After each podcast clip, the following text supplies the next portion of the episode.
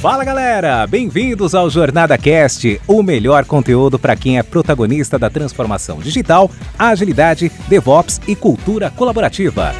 Essa iniciativa é realizada com todo carinho pela comunidade Jornada Colaborativa, que é formada por pessoas apaixonadas em compartilhar conteúdos inspiradores com ajuda financeira para instituições carentes. Aqui você ouvirá entrevistas com convidados especiais, incluindo cases práticos dos nossos livros, e terá diversos insights para aplicação no seu dia a dia. O Jornada Cast agradece às organizações que contribuem para uma comunidade ainda mais forte e a nossa terceira temporada é patrocinada pela Dynatrace, uma grande empresa que é referência em tecnologia e DevOps.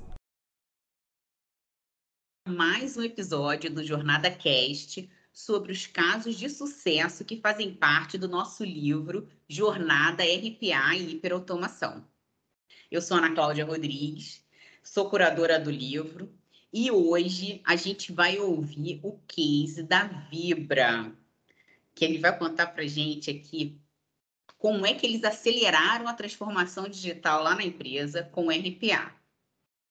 E, e bem interessante é que os nossos convidados hoje já têm muita familiaridade com a jornada colaborativa. E o Rafael Tonassi, especificamente, que é o colaborador que trouxe aí o caso da Vibra, ele é um dos nossos coautores participou de vários capítulos, trouxe muito conteúdo para gente e também agora vai trazer um caso prático, né? Mostrando aí na prática como é que o RPA fez essa, deu essa acelerada na transformação digital da empresa. Obrigada, Tonassi, por tudo. Obrigada por ser aí o nosso coautor, super engajado. Obrigada pela disponibilidade de estar aqui com a gente compartilhando essa jornada de automação na Vibra. E agradeço também aqui o Alexei, já tem aí muita relação com a jornada colaborativa e também está participando aqui nesse case e vai ser também um dos coautores do nosso livro.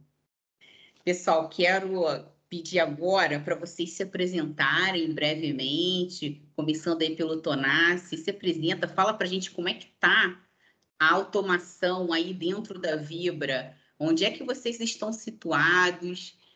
E quem é você, Tonassi, aí na fila do pão? Oi, Ana. É, obrigado, cara. É, eu ainda estou descobrindo quem sou eu, né? Acho que isso é uma jornada, né? Mas é, eu sou Rafael Tonassi, né? É, trabalho aqui na Vibra é, desde a época da BR Distribuidora, né? Eu entrei em 2013 na empresa, tive um tempo fora, enfim. E em 2019 eu voltei para a BR na época, justamente para a área de inovação. Antes eu trabalhava no, na área de marketing, enfim, eu sou formado em administração. E a gente tinha uma demanda muito grande pelo RPA, que ainda estava represada, até pelo nosso contexto de ser uma empresa pública, enfim, de, de controle estatal, né? Pelo controle da Petrobras que a gente tinha, a gente era submetido aí a, a questões de licitação. E aí tinha assim um grande trabalho de levantamento de, de tudo que precisava ser feito para essa contratação, só que aí não tinha andado para frente. E eu voltei justamente no processo de privatização, né? o que acelerou todo o processo de contratação e teve a possibilidade de a gente simplificar. Enfim, eu estou me apresentando por enquanto, estou falando como que eu entrei no RPA, né? É, antes da Vibra, eu tinha trabalhado muito tempo em consultoria, né? Então, eu já tinha uma experiência é, grande aí. E realmente esse caminho da transformação digital me levou até o RPA. E aí eu vou deixar o Alex se apresentar antes de começar a falar da jornada da RPA na Vibra, porque a gente tem bastante história para contar. Mas eu estou muito feliz de estar aqui com você, assim, porque no início da jornada, justamente você me recebeu em Furnas, né? Eu estava entendendo ainda os caminhos da RPA e foi muito legal a conversa, enfim, acho que desde essa época a gente se conhece e a gente nunca mais se largou, né, Ana? Muito bom, a gente sempre Verdade. arranja um jeito para estar tá junto, né? Muito legal. Isso Obrigado aí, aí querido. E aí a gente se encontrou na jornada, assim, foi uma coincidência, né? Também pelo tema, o tema nos uniu, o tema é RPA. Exatamente. Legal, legal. Eu, e aí, eu lembro, eu lembro, inclusive, que teve uma, uma das primeiras reuniões que a gente fez, Tomás, você voltando super animado, falou: caramba, eu visitei a Ana lá em Furnas, a gente tem uns cases muito legais aqui que a gente pode implementar também, vamos embora, vamos fazer. Eu lembro exatamente isso, umas salinhas lá da, da área de inovação, uma daquelas salinhas ali que a gente estava, muito legal. Mas falando um pouquinho sobre mim, né? Eu sou um dos fundadores da, da Smarts, hoje eu sou o CEO da empresa. A Smarts é uma startup de tecnologia que ajuda empresas nos desafios para transformação digital, principalmente com automação. E a Vibra foi uma das nossas primeiras clientes, né? Lá na época, como o Tonassi contou aí, com, com o BR Distribuidora, nesse período de, de transição para uma empresa que estava privatizando. E foi uma parceria muito legal, né? Acho que a, a gente se a gente se ajudou aqui bastante ao longo desse, desse período aí de, de, de iniciativa, de projeto, entendendo quais eram os desafios da Vibra naquele momento, onde ela queria chegar, quais eram os resultados esperados e como a gente poderia trazer uma bagagem de, de automação, enfim, uma bagagem de desenvolvimento de RPA para, de fato, ajudar a alcançar esses resultados. E falando um pouquinho especificamente sobre mim, eu tenho uma, uma experiência aí de quase 15 anos dentro do cenário de tecnologia. Comecei lá desde 2000 e 2007, 2008, em, em consultorias também, fui, fiz parte de, de consultorias atuando com projetos de transformação, de estratégia, de processos. Em 2018, que eu fundei a Smart, comecei nessa iniciativa empreendedora, então, junto com outros sócios aí que, que também me ajudam, tem uma base muito forte de, de tecnologia, mais voltado para a estratégia, e pude atuar um pouquinho nessa iniciativa aí da Vibra, por mais que que seja olhando um pouquinho de longe, né, ajudando a equipe que estava ali no dia a dia do projeto a, a, sair do outro lado, acho que eu consigo trazer também aqui uma visão bem legal do, do que, foi essa, essa iniciativa, acho que tanto para a Smart quanto para a Vibra e para o Tonas. Mas é isso. Legal. Beleza, Alexei, beleza, Tonassi. Então, começando com a nossa proposta real, que é dar conteúdo aqui para o pessoal, dar dicas, melhores práticas, as pedras que vocês tiraram do caminho. Dona, se tu pode começar falando aí para a gente como é que o RPA se conectou né, nessa estratégia de digitalização aí da é, Vibra? Eu posso, Ana, com certeza, e, e desde o do início, assim, porque eu acho que, é acho que é legal falar desde a jornada como ela começa, principalmente para quem ainda não, não, não entrou nesse mundo, né, não, não experimentou, enfim, não teve a possibilidade. É, eu estava como eu disse, né, eu, eu, cheguei, eu ainda trabalho na inovação, é, a, o RPA hoje ainda está debaixo do guarda-chuva de inovação da Vibra. Não é uma tecnologia super nova, né, mas é uma tecnologia que ainda traz muita vantagem para as áreas. Enfim, eu, aqui, assim, dentro do contexto de inovação da Vibra, o RPA é resultado na veia para a inovação. Né? Assim, a gente consegue realmente trazer resultado para as áreas, e aí, trabalhando com a Smarts como parceiro também, uma forma diferente de trabalhar, de forma mais ágil, enfim, usando os métodos ágeis, inclusive, enfim, a gente está nesse ponto, né? Mas isso começou, e eu acho que é a primeira coisa, é quando você pensa em trabalhar em RPA, fazer o benchmark, que eu já falei que foi quando a gente se conheceu, enfim, a gente olhou bastante o mercado, tinha uma série de estudos prévios lá, inclusive da definição da ferramenta também, eu acho que isso é muito particular, não existe ferramenta perfeita, né? A, a, a principal decisão da Vibra foi muito voltada para a mão de obra, ou seja, pensando, cara, a gente vai ter uma ferramenta boa, todas têm vantagens e desvantagens, né? Cada uma, né, é, tem a sua, sua particularidade. E aí, claro, você tem que avaliar para o seu cenário, para o seu tamanho também, né? E a, a, Vibra é uma empresa muito grande, né? Como é uma operação muito pesada, um faturamento muito alto, cifras muito altas. Então, assim, todo o processo do RPA ele, ele, tem muita responsabilidade também, né? A partir do momento que o, o robô entra numa área, seja para fazer é, questões tributárias, fazer pagamento, enfim, é, é, sempre são cifras altas, então, assim, a governança disso tem que ser muito legal. Então, assim, a definição da ferramenta passa por avaliar essas características, mas eu digo que a principal razão foi a, a entender o ecossistema de parceiros da, da, da ferramenta, assim, e de como eles poderiam nos atender a gente tem uma estratégia realmente de, de outsourcing para essa, essa mão de obra. A gente não tem é, ninguém internalizado, tá? É, não chega a ser um, um robô as a service, a gente tem as licenças, tem tudo, tem toda a infraestrutura, mas a, a, a, mão de obra realmente a gente conta com parceiro, né, que é Smarts. É um parceiro que realmente chegou bem no início da, da jornada, né? A gente conversou com vários outros também, né? É, e aí, quando a gente decidiu, é, dentro do processo de compras, né, que ainda seguia uns rituais é, que são de boas práticas mesmo e foram importantes até para a gente entrar com firmeza nesse assunto, mas a gente realmente teve a possibilidade de pensar em parceiros grandes, parceiros pequenos, parceiros de vários tamanhos, e a Smart foi a mais fit aí para o nosso trabalho, pelo tamanho, pela proposta, por tudo, né? É, e aí o Rodrigo, o Alex, o Felipe, o Mark, né? Eu, eu me lembro bem dessa época. É, eu realmente, na época, não conhecia muito de RPA, eu até brinco que a primeira vez que eu vi RPA, eu achei que era é, recibo de pagamento de autônomo, né?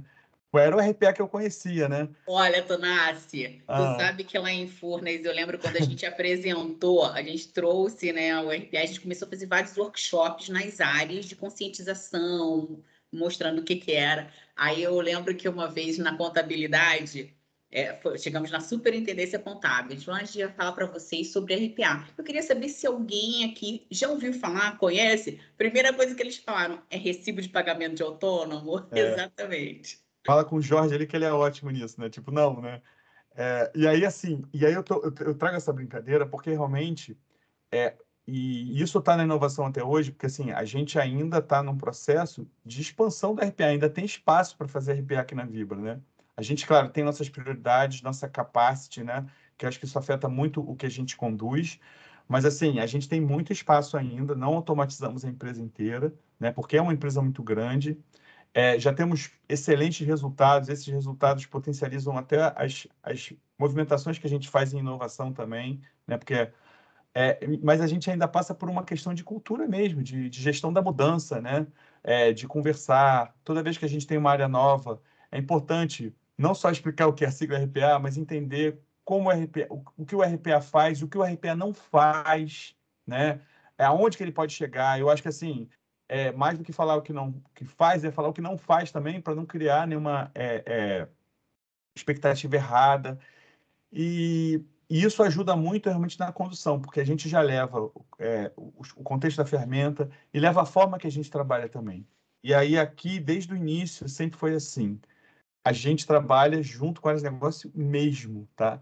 Da mesma forma que a gente trabalha junto com as Smarts, é, o, o pessoal da área de negócio entende desde o início que assim, eles são parte, não só, claro, na definição do que precisa ser feito, no momento do desenvolvimento, porque isso pode seguir caminhos né, diversos, mas também na homologação para entrar em produção e no acompanhamento do robô. Então, assim, é um ciclo de vida inteiro que, assim, o robô é do negócio, né? Eu, eu, eu sempre falo, né? E eu trabalhei muito tempo, como eu trabalhava em consultoria, e tenho uma formação mais de negócio, né? Eu tra... É, é, era consultoria de sistemas, né? Mas eu, eu trabalhava com negócio. Eu sempre trabalhei na interface com a área de negócio e a TI. E aí, assim, a TI sempre foi muito exigida, né? E quando eu comecei a trabalhar lá em 1900, no século passado, é, se cobrava muito, pô, mas a TI tem que entender negócio, né? Porque tinha aqueles caras, os programadores, né? Os caras super, né? É, e, e, não tinha muito conhecimento de negócio. Então, assim, a, a, a TI avançou muito nessa questão de conhecer o negócio, para poder atender o negócio, até tratar o negócio como um cliente interno, né? Assim, é, é, é, é isso foi avançando, mas hoje eu vejo a necessidade realmente das áreas de, ne de negócio também entender de tecnologia. A, a, a tecnologia deixou de ser um, um, uma área de serviço compartilhado ou alguma coisa que está debaixo do financeiro, e isso aconteceu de forma estrutural na Vibra mesmo, né? Nós temos uma vice-presidente, que é a DTD, né? Que é, é de, de digital e tecnologia, enfim, e cuida dessa parte de transformação digital também que está realmente alinhada com as outras vice-presidências de negócios. Assim, nós não somos um, um, o garoto da informática, isso já passou há muito tempo. Né? Um ponto legal, Tonassi, aí até pegando no teu discurso, você comentando, na verdade, a gente é, vendo lá no início da, da Vibra, né, o, o hub de Open Innovation e como isso se conectava com as áreas de negócio, né, acho que esse é um ponto interessante para também fazer esse link né, para a estrutura de inovação, trazer sempre novidades para a Vibra. Né? É. E é um grande fomentador da cultura, né, da mudança cultural. Essa abordagem de vocês estarem lá alinhados ao negócio, né? Aquele negócio assim, ah, eu sou parceiro do negócio. Não, eu tô junto, né? Eu faço é. parte do negócio. Isso dá uma, uma mensagem subliminar que muda mindset mesmo, né? Muda Não, e de forma prática, Ana, se realmente o, quem for desenvolver um RPA, né? Você pode pegar o melhor desenvolvedor de RPA, cara do negócio não chega junto para dar o detalhe, é tudo sobre detalhe, né? Sobre clica aqui, vai para ali, né? Então, assim, sobre como caminhar, como, como de repente eu caminho, mas como o robô pode caminhar diferente. Se, se, a, se as pessoas do negócio não chegarem junto, não vai sair legal, vai, vai demorar mais. Então, assim, quanto mais tiver essa aproximação, isso, assim, isso é o que eu sempre é, é, coloco desde a primeira reunião aqui, quando alguém entra, ah, eu tenho uma demanda, porque aqui na, na Vibra, assim, fala com o Tonassi, né? Porque porque assim, acaba que eu sou o, único cara que tô da Vibra mesmo no assunto, né? Claro, tem toda a equipe das Smarts, a gente começou com dois desenvolvedores, a gente tem dez agora, crescemos bastante, porque a gente tem toda a operação, porque isso é outra coisa a considerar também na RPA, o RPA vira uma vida dentro da empresa, né? Ele resolve todas as questões, né? É, é elimina o trabalho braçal, né? O trabalho repetitivo, mas ele também tem que ser acompanhado, tem que, ser, tem que dar manutenção. Os sites externos mudam, os sistemas mudam, o contexto muda. A gente então, assim falava assim, muito como o RPA como um agente de transformação, né? Dentro da Vibra, e aí depois acho que você vai comentar o nome do, do, do Brax, ah, é. é um link bem é. bacana. É, a gente deu o nome de Brax porque primeiro tem essa coisa do braço, né, cara? É, né, de fazer coisa abraçal mesmo, né? E, e, e, o X é realmente porque eu vi em muitos lugares colocando o nome de, de mulher, enfim, eu achava isso meio sexista. E aí eu botou com X no final e é justamente isso o Brax. O Volts é um pouco assim também, né? A gente acaba usando o artigo, né? Mas o, o Volts é o de fundo, é né? É verdade. Ah, Certamente, Ana, Volts, eu é. devo esse crédito aqui. O Brax é inspirado no Volts, tá? Porque você falou dele para mim, eu falei, cara, até para a gestão da mudança, né? É, o próprio Rodrigo das Smarts falava isso muito para mim também. Hoje as pessoas fazem o que o Rodrigo lá atrás teve de previsão, né? Que é, pô, bota isso pro Brax fazer. Parece que é um, um, um personagem mesmo, né? E muito assim, legal, muito é legal. É muito legal, assim, esse, esse trabalho. É, é, de, de gestão da mudança também é uma coisa que eu acho que vale o esforço que você faz nesse sentido, porque ele potencializa todo o outro o desenvolvimento, todo o trabalho realmente mais é, é direto na, na, ferramenta, né? E acho que é isso, assim. Acho que é muito importante é, é, pensar realmente em como aportar as pessoas, aculturando, trazendo para junto do jogo. Enfim, a, própria equipe da Smarts hoje em dia já tem trânsito aqui dentro também, né? É, porque eles têm muita é, é, relação com as áreas e eu não consigo, é, não sei se felizmente ou infelizmente, eu não fico muito tempo dedicado ao Brax, assim, eu estou aqui na inovação e a gente tem uma, uma pauta enorme, com uma série de outras coisas, mas é realmente o pessoal da Smarts interage já direto com as áreas, enfim, o Brax já é um, uma entidade aqui dentro da, da, da Vibra, sabe? E, e, e, é muito reconhecido mesmo é, pela empresa, assim, e eu, por mais coisa que eu faça aqui dentro, né, eu tenho assuntos grandes, assim, como eu estava falando, né? É, eu tive em Israel, a gente falou sobre mobilidade, mas assim, eu sou conhecido mais por causa do Brax, porque o, o Brax ele está em todas as áreas, né? Tem assuntos que às vezes você fica setorizado, mas assim, o RPA, né? Eu estou falando do Brax, né, mas o RPA ele ele permeia a área inteira. Então assim, até até o meu trânsito, né, como uma pessoa que retornou para Vibra em 2019, é maior na empresa. Eu conheço mais gente por conta desse trabalho, sabe? é um, um, um, ativo indireto aí que o Brax criou para mim, de conhecer as pessoas, de ter trânsito, até para tratar de outros assuntos que, que só o RPA acho que pode causar, né? Assim, é, é, por mais que você trabalhe, por exemplo, com RP, que também pega a empresa inteira, às vezes você tem os módulos, né? Tem o MM, tem o FI, né? Tem... O, o RPA não tem módulo, o RPA é cross, e eu costumo falar isso, né? A, a equipe do, do Brax, eu, eu falo isso para as áreas, gente, a gente sabe de tudo, mas a gente não tem profundidade assim nos assuntos. Então, assim, o detalhe vocês têm que passar. A gente sabe o que é o seu esforço, serve sinal, SAP, site externo, você faz, você FIP, né? tudo que a gente faz. Mas, assim, a profundidade quem tem a área e, assim, e o robô precisa ser alimentado por essa é, profundidade que as áreas, só as áreas podem dar, né? Agora, Tonassi, você falou aí agora desse nível de maturidade que a área de negócio está, que é muito bacana, né? Muito junto com vocês. E eu corroboro com essa tua opinião, com essa tua colocação, né, de que o sucesso de uma automação, de um projeto de automação, é a participação ativa da área de negócio em todo o ciclo, né? E muito bem colocado por você, até mesmo depois da entrada em produção, né, do acompanhamento do dia a dia lá do robô, porque ele precisa ser ensinado todo dia, uma regrinha que não passaram naquele momento. Ele, ele é um, a gente fala lá em Furnas, né, do, do Volts, ele é um, um estagiário que a gente dá para aquela área que precisa ter um acompanhamento para ele ir aumentando o nível dele de conhecimento do processo daquela área. Agora, esse nível de engajamento, essa apropriação da área de negócio sempre foi assim? Como é que foi esse início aí? Nunca, né? Se foi sempre assim, claro que não, e nem é ainda, né? É um trabalho constante, né? É, a gente é, são pessoas, né? A riqueza que as pessoas trazem, a diversidade, né? É, e aí cada um tem um jeito, cada um é um desafio, né? E cada um se engaja de uma forma também, né? Mas eu, particularmente, aprecio muito esse trabalho com pessoas também. Eu acho que isso conta para o trabalho aqui, né? É, talvez é, esse apoio técnico que a Smarts dá, né, de conhecer, enfim, de ter uma equipe muito qualificada tecnicamente, me dá espaço realmente para cuidar disso, entendeu? Então, assim, eu, eu tenho um, um, caminho aí que acho que vai ser um, um caminho para ser percorrido sempre, né? Cada pessoa que, como eu disse, né, cada pessoa que começa a trabalhar com RPA, eu procuro fazer pelo menos uma reunião de 15 minutos, meia hora, para apresentar o nosso approach, ah, então essa, essa, essa, é a abordagem que gera esse engajamento. É, eu acho que esse investimento inicial equivale para engajamento desde o início, né? Porque é, é aquela história, né? É, a gente combina as regras em época de paz, quando está todo mundo querendo, né? Depois que começa a dar problema, e dá problema, né? Assim, a realidade é essa. Não estamos aqui falando da Disneylândia, que até acho que até a Disneylândia dá problema, né?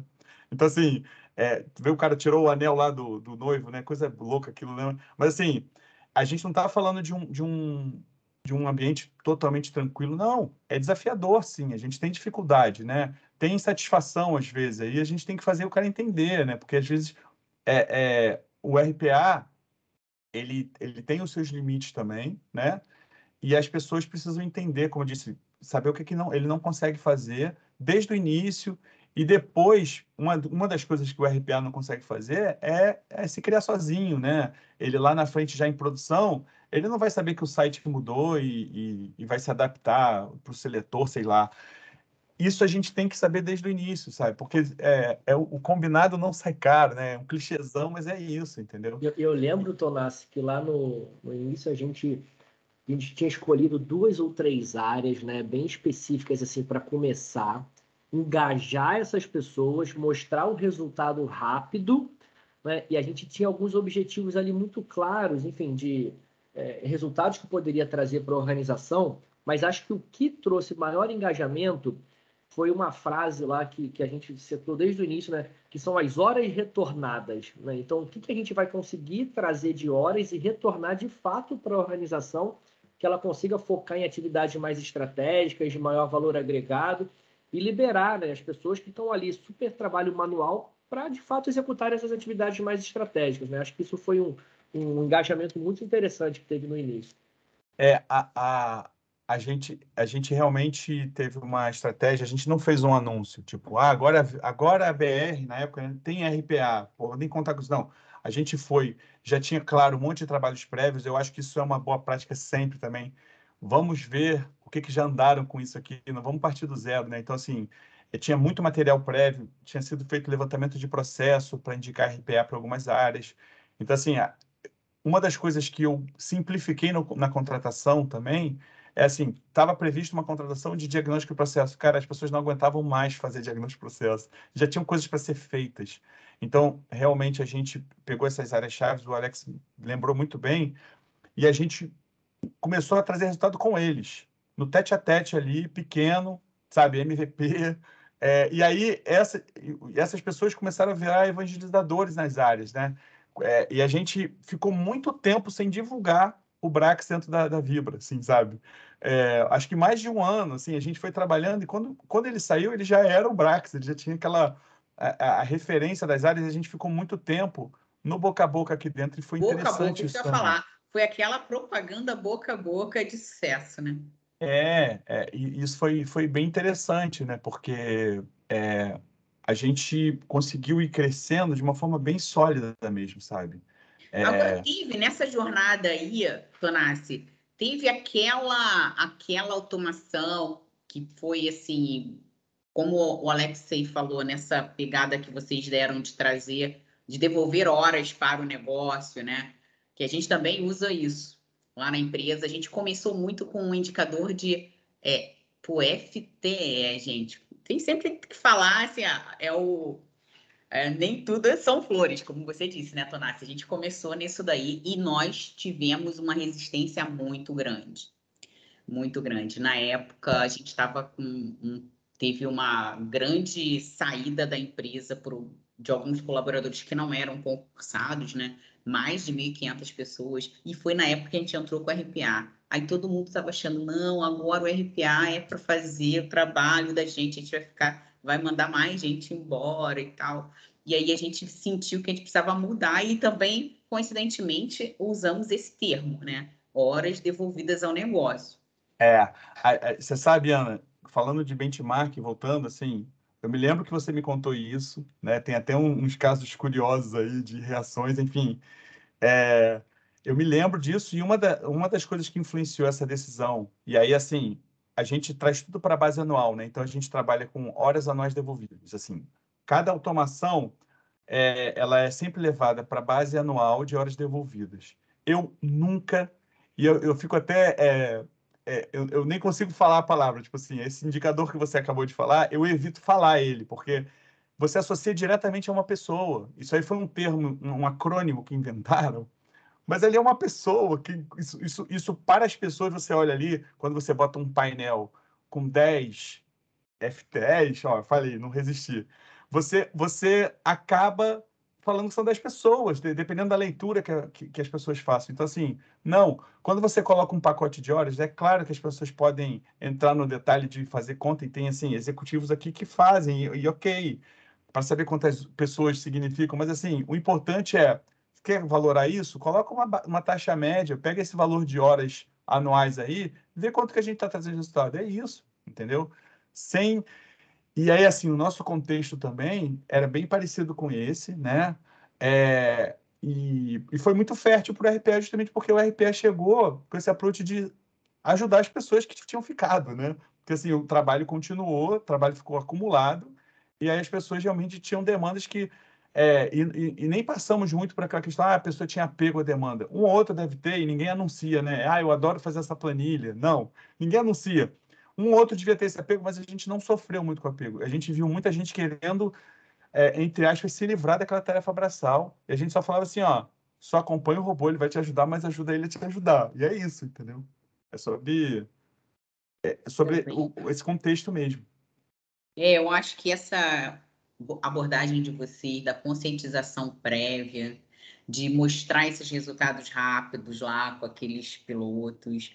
Foi uma abordagem muito parecida que a gente teve e eu também vi que traz muito sucesso, traz muito sucesso. Agora, nessa, nessa, ainda nessa jornada, você falou de algumas coisas que dão bem certo. Mas você poderia dar uma dica aqui para os nossos leitores do livro e ouvintes do podcast? Alguma pedra que ela assim, olha só, se tu tiver essa pedra aí, cara, tira que vai abrir o teu caminho. Poderia dar uma dica aqui para gente? É, posso, assim, nem, nem vou é, usar a metáfora da pedra, porque eu vou falar da infraestrutura aqui da Vibra, e assim, a gente teve uma coisa que foi é, particularmente importante aqui, a gente estava no meio de uma migração para nuvem também a estratégia toda era cloud first, e eu consegui um espacinho, porque a, a, a, é, é, no início, pelo menos, para fazer tudo on-premise, pelo menos no início, para a gente não ter mais uma variável, né? Porque assim, é, quanto mais variáveis a gente elimina para mitigar o erro, melhor. Então, assim, depois que a, a, estratégia da nuvem terminou, as nossas VMs foram migradas, é, e aí, assim, a gente teve bastante trabalho com isso, assim. Então, assim, claro que a área de negócio é uma parceira fundamental, mas é aqui, pelo menos, a área de infraestrutura foi fundamental para a gente ter realmente prontidão, porque assim, hoje em dia, principalmente que a gente é produtivo e está em operação, o Brax parar dá problema. Pipoca muita coisa, atrasa e, e impacta as pessoas que já não faziam aquele trabalho, as pessoas é, é, têm que voltar. Então, assim, tudo que a gente faz, claro, a gente é outra coisa que a gente combina. Robô tem que ter plano de contingência. Se o, o robô pode, por mil razões, parar. Então, assim, acho que isso é fundamental. Opa, isso daí é dica, hein, pessoal? Notem isso. É, Muito bom. não, não, assim, a gente tem que ter plano de contingência, como tem que ter backup para servidor. É, é, é, é isso. Assim, o robô pode parar porque perdeu acesso, porque o, foi bloqueado, porque alguma comunicação é, por causa do firewall da companhia. Então, assim, a infraestrutura tem sido uma parceira. A gente tem os nossos santos lá, o, da, da infraestrutura da Vibra, né? A gente chama os caras de São Rodrigo, São Michel, enfim, temos os nossos santos lá, porque a gente realmente é, depende muito do trabalho deles, né? Porque ainda mais nessa estratégia de nuvem, né? Não é você chegar no servidor lá ou na máquina e tentar resolver. Tá lá na Carolina do Norte, tá lá na, na, na Malásia, enfim, dependendo da estratégia. Então, assim, a gente não consegue ter acesso à máquina, a pessoa da infraestrutura, nosso canal para isso, né? E aí, é, eu acho que isso é um ponto realmente muito importante, né? É, tanto ter essa parceria da área de infraestrutura, como ter realmente o plano de contingência. Desafios, assim, eu acho que a gente ainda está bastante no início, tá? É, a gente já fez algumas coisas com regex, enfim, OCR, mas assim, quando começa a entrar nessa seara é, de inteligência artificial, eu acho que começa a complicar muito o jogo, né? É, eu sempre também mostro a, o caminho, né, desde o RPA até chegar ao RCA, que seria o Robotic Cognitive Automation, né? Eu, eu uso sempre o exemplo do Homem de Ferro, o Jarvis lá, né, que é aquele assistente dele. Eu não sei se você já viu esse filme, Ana. É, e ele fala com o computador e o computador faz coisas para ele, enfim. É quase um. É isso. O RPA, para mim, a visão de futuro é essa. A gente ainda trabalha muito o robô não assistido, né? É, é a nossa principal estratégia, porque tem muita coisa para ser atendida por robô não assistido. Mas, assim, acho que entre o RPA, chegando nessa matriz de maturidade até o RCA, que é realmente cada um tem um assistente, um assistente que, que vai fazer as suas tarefas, que vai te ajudar no dia a dia. É, tem uma parte de, de inteligência artificial, tem os nossos queridos e adorados CAPTCHAs também, que nasceram justamente para impedir as automações. Então, assim, a gente tem que ter muita sabedoria, porque assim, é uma, uma, uma luta em glória, né? Você ficar brigando contra um CAPTCHA do Google. Cara, eles vão avançar. O CAPTCHA avança, a gente avança com quebra de CAPTCHA, enfim. Eu acho que isso é um assunto que vai ser é, eterno, assim, né? Porque... E aí, muitas vezes, a gente parte para acordos. Pô, vamos ligar para o dono do site, né? sem citar nenhum específico, mas que seja até um órgão governamental.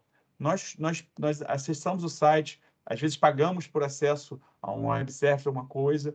Então, assim, será que a gente consegue é, explicar que por esse IP desse robozinho ele é do bem e assim a gente consegue fazer isso? Acho que isso é uma dica interessante também, porque em vez de ficar tentando brigar com capture, tentar realmente voltar para as pessoas e Ah, vocês já fizeram isso, Tonassi?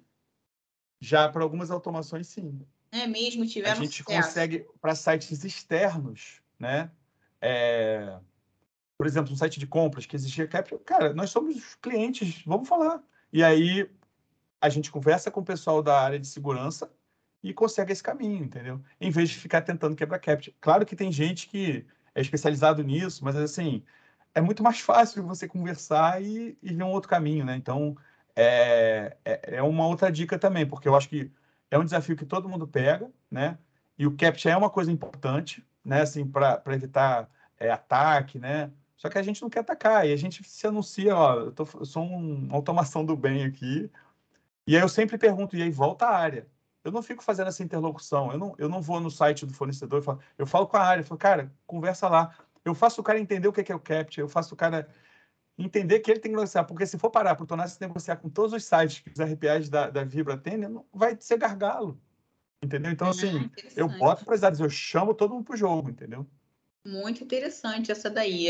Eu já aprendi uma. Todos esses podcasts que eu tô fazendo, gente, eu, né? eu, vou sair uma outra pessoa, já estou levando um monte de aprendizado lá, por isso que eu falo, compre o livro, estou pós-graduado, estou sempre tirando um pontinho de cada, de cada uma dessas entrevistas que a gente tem tido. Aí, Ana, só para complementando o Tonassi também, acho que todas as dicas que ele trouxe são perfeitas, é bem por aí mesmo, né? Vai ajudar muito quem está nessa jornada.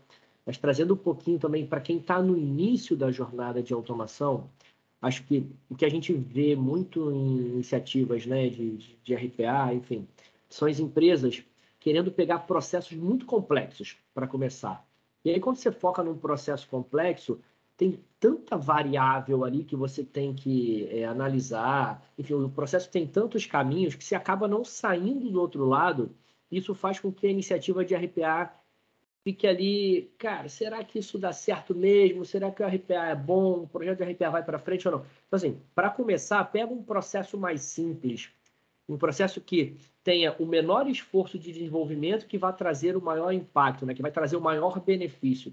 Esse é o que a gente sugere para iniciar a jornada, que é o que vai trazer o quick win. E também outro ponto é, ao invés de você querer ter a sua governança muito bem estruturada no início, vai fazendo em paralelo, vai automatizando alguns processos, mostrando o resultado, e em paralelo você vai atuando com a governança. Se você parar primeiro para olhar processo antes de ter algum resultado, isso também vai colocar em xeque, as pessoas não vão se sentir tão é, envolvidas e tão é, motivadas a continuarem com as iniciativas de automação, né? Então, são algumas coisas que a gente vê ao longo dessa jornada aí também. Pessoal, é, olha... Isso... Oi, oi, fala. ah, não, fala aí, fala aí. Não, é só isso, assim, que a gente, é, complementando aí, independente da empresa que está começando, a gente também, quando começa numa área aqui, e a, e a Vibra é tão grande que às vezes uma área do tamanho de uma empresa, né, a gente realmente estimula isso. Porque é uma coisa simples que eu vou falar, que eu, mas eu acho que é muito importante na jornada, assim, todo mundo sabe o que, que tem que pedir para um relatório, né? Então, assim, você tem o cabeçalho, as colunas, o somatório, o subtotal, e eu quero um gráfico de pizza. Pedir um relatório, todo mundo sabe. Quem não trabalha com RPA não sabe o que pedir.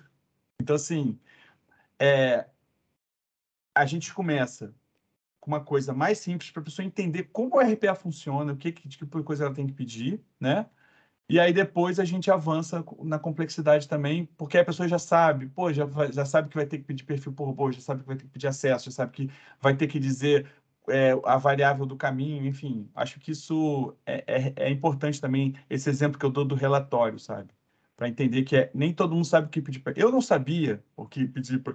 Eu tenho muita empatia com, com os novos usuários, porque não tem muito tempo, eu não sabia de nada disso. Eu não sabia o que pedir para criar um RPA, entendeu? Então, é, hoje, o relatório que a gente cria um formulário lá, que tem um formulário, a gente usa até hoje, que é o formulário que eu usei para entender. Então, assim, acho que a parte da didática vem dessa dificuldade realmente de entender lá no início, e agora é, é, o pessoal usa esse formulário até hoje, entendeu? É, é tem algumas informações básicas para pedir uma automação. Pô, legal, gente. Olha, o papo foi ótimo.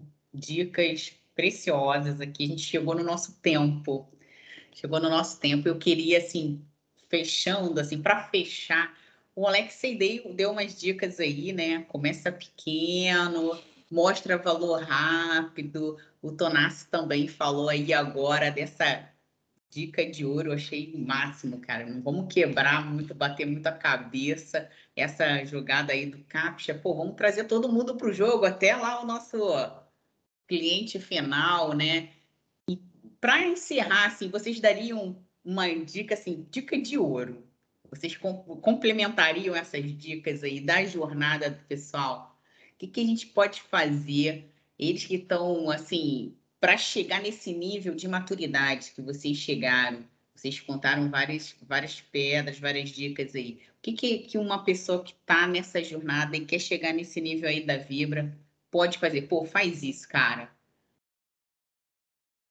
É, Ana, eu acho que primeiro, assim, entrar nesse trabalho com muita disposição, porque, assim, dá trabalho, assim, não achar que vai ser uma, assim, uma tranquilidade, assim, dá trabalho, mas eu acho que é isso, assim. Eu acho que o que, o que acho que botar propósito no trabalho também é importante. Pode parecer um pouco é, piegas o que eu estou falando, mas assim, de verdade, de verdade, e eu falo isso para a equipe das Smarts, né? a gente tem reuniões diárias, né, de acompanhamento.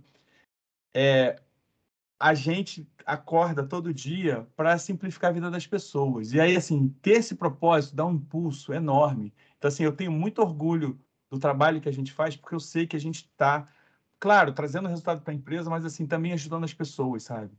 É, quando eu falo que eu sou reconhecido por esse trabalho aqui dentro da Vibra, acho que tem a ver com isso também, sabe? Então, é, desculpa se a minha dica foi piegas, mas, assim, coloca propósito mesmo na equipe, no porquê você faz isso.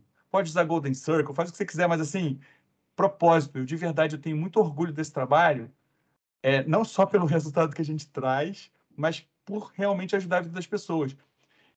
E aí, quando acontece um problema, é, fica esse clima tipo assim, cara, mas a gente está tentando realmente acontecer um problema, enfim, a automação quebrou ou deu alguma coisa, mas a gente segue tentando te ajudar, cara. Vamos embora e vamos junto, entendeu? Pô, Não genial. tem. É isso, assim, eu acho que a minha dica é essa, é um pouco mais humana, mas assim, é nessa linha. Eu, eu acho genial, Tonassi, você tocar nesse ponto de pessoas, né? Você falou, o teu case é como a RPA acelerou a transformação digital. E, cara, pessoas no centro, né, cara? Não tem como a gente fazer. Muito além do discurso, né, Ana? E, é. Mesmo, né? Mesmo, todo dia, né? Todo dia. Tô aqui por vocês também, por você, Ana, por você, entendeu? É, para tudo, sabe? Eu acho que isso move muito a gente. Verdade. E tu aí, Alex, Alex, para fechar? Legal. Acho que tem um negócio que eu sempre falo, e dentro dessa jornada de transformação digital e principalmente numa jornada de automação, né, que a automação ela é uma grande habilitadora para que as organizações iniciem a jornada de transformação digital. Eu falo muito que é importante pensar num tripé e um, um dos componentes desse tripé, de fato, é pessoas, que para mim também é o mais importante, mas tem muita coisa ali que é importante olhar de processos e tecnologia. Né? Será que a gente está com a tecnologia correta? Que foi o que o Tonassi falou lá no início. Será que a gente está pegando os processos corretos para implementar, para automatizar? E será que a gente está trabalhando da forma certa com as pessoas, engajando as pessoas no jogo da forma correta? Então, acho que olhando bem esse tripé, a chance da jornada de automação, da jornada de transformação digital, enfim, ela aumenta muito mais para dar certo. Né? Então, acho que fica essa dica aí para que vocês sempre pensem tecnologia, processos e principalmente pessoas dentro de uma jornada de automação e de transformação digital. Cara, genial. Vou pedir para o editor aqui botar aplausos no final. muito aplausos. Muito bom, bom, gente, muito bom. Foi excelente. Mais uma vez, agradeço aí a participação de vocês, a disponibilidade. E não posso deixar de falar, comprem o livro. Esses, esse conteúdo, essa, toda a parte técnica, toda a parte de conceitos e a prática, tá tudo lá no livro. Mais uma vez, obrigado e até a próxima, galera. Valeu, Obrigado, gente.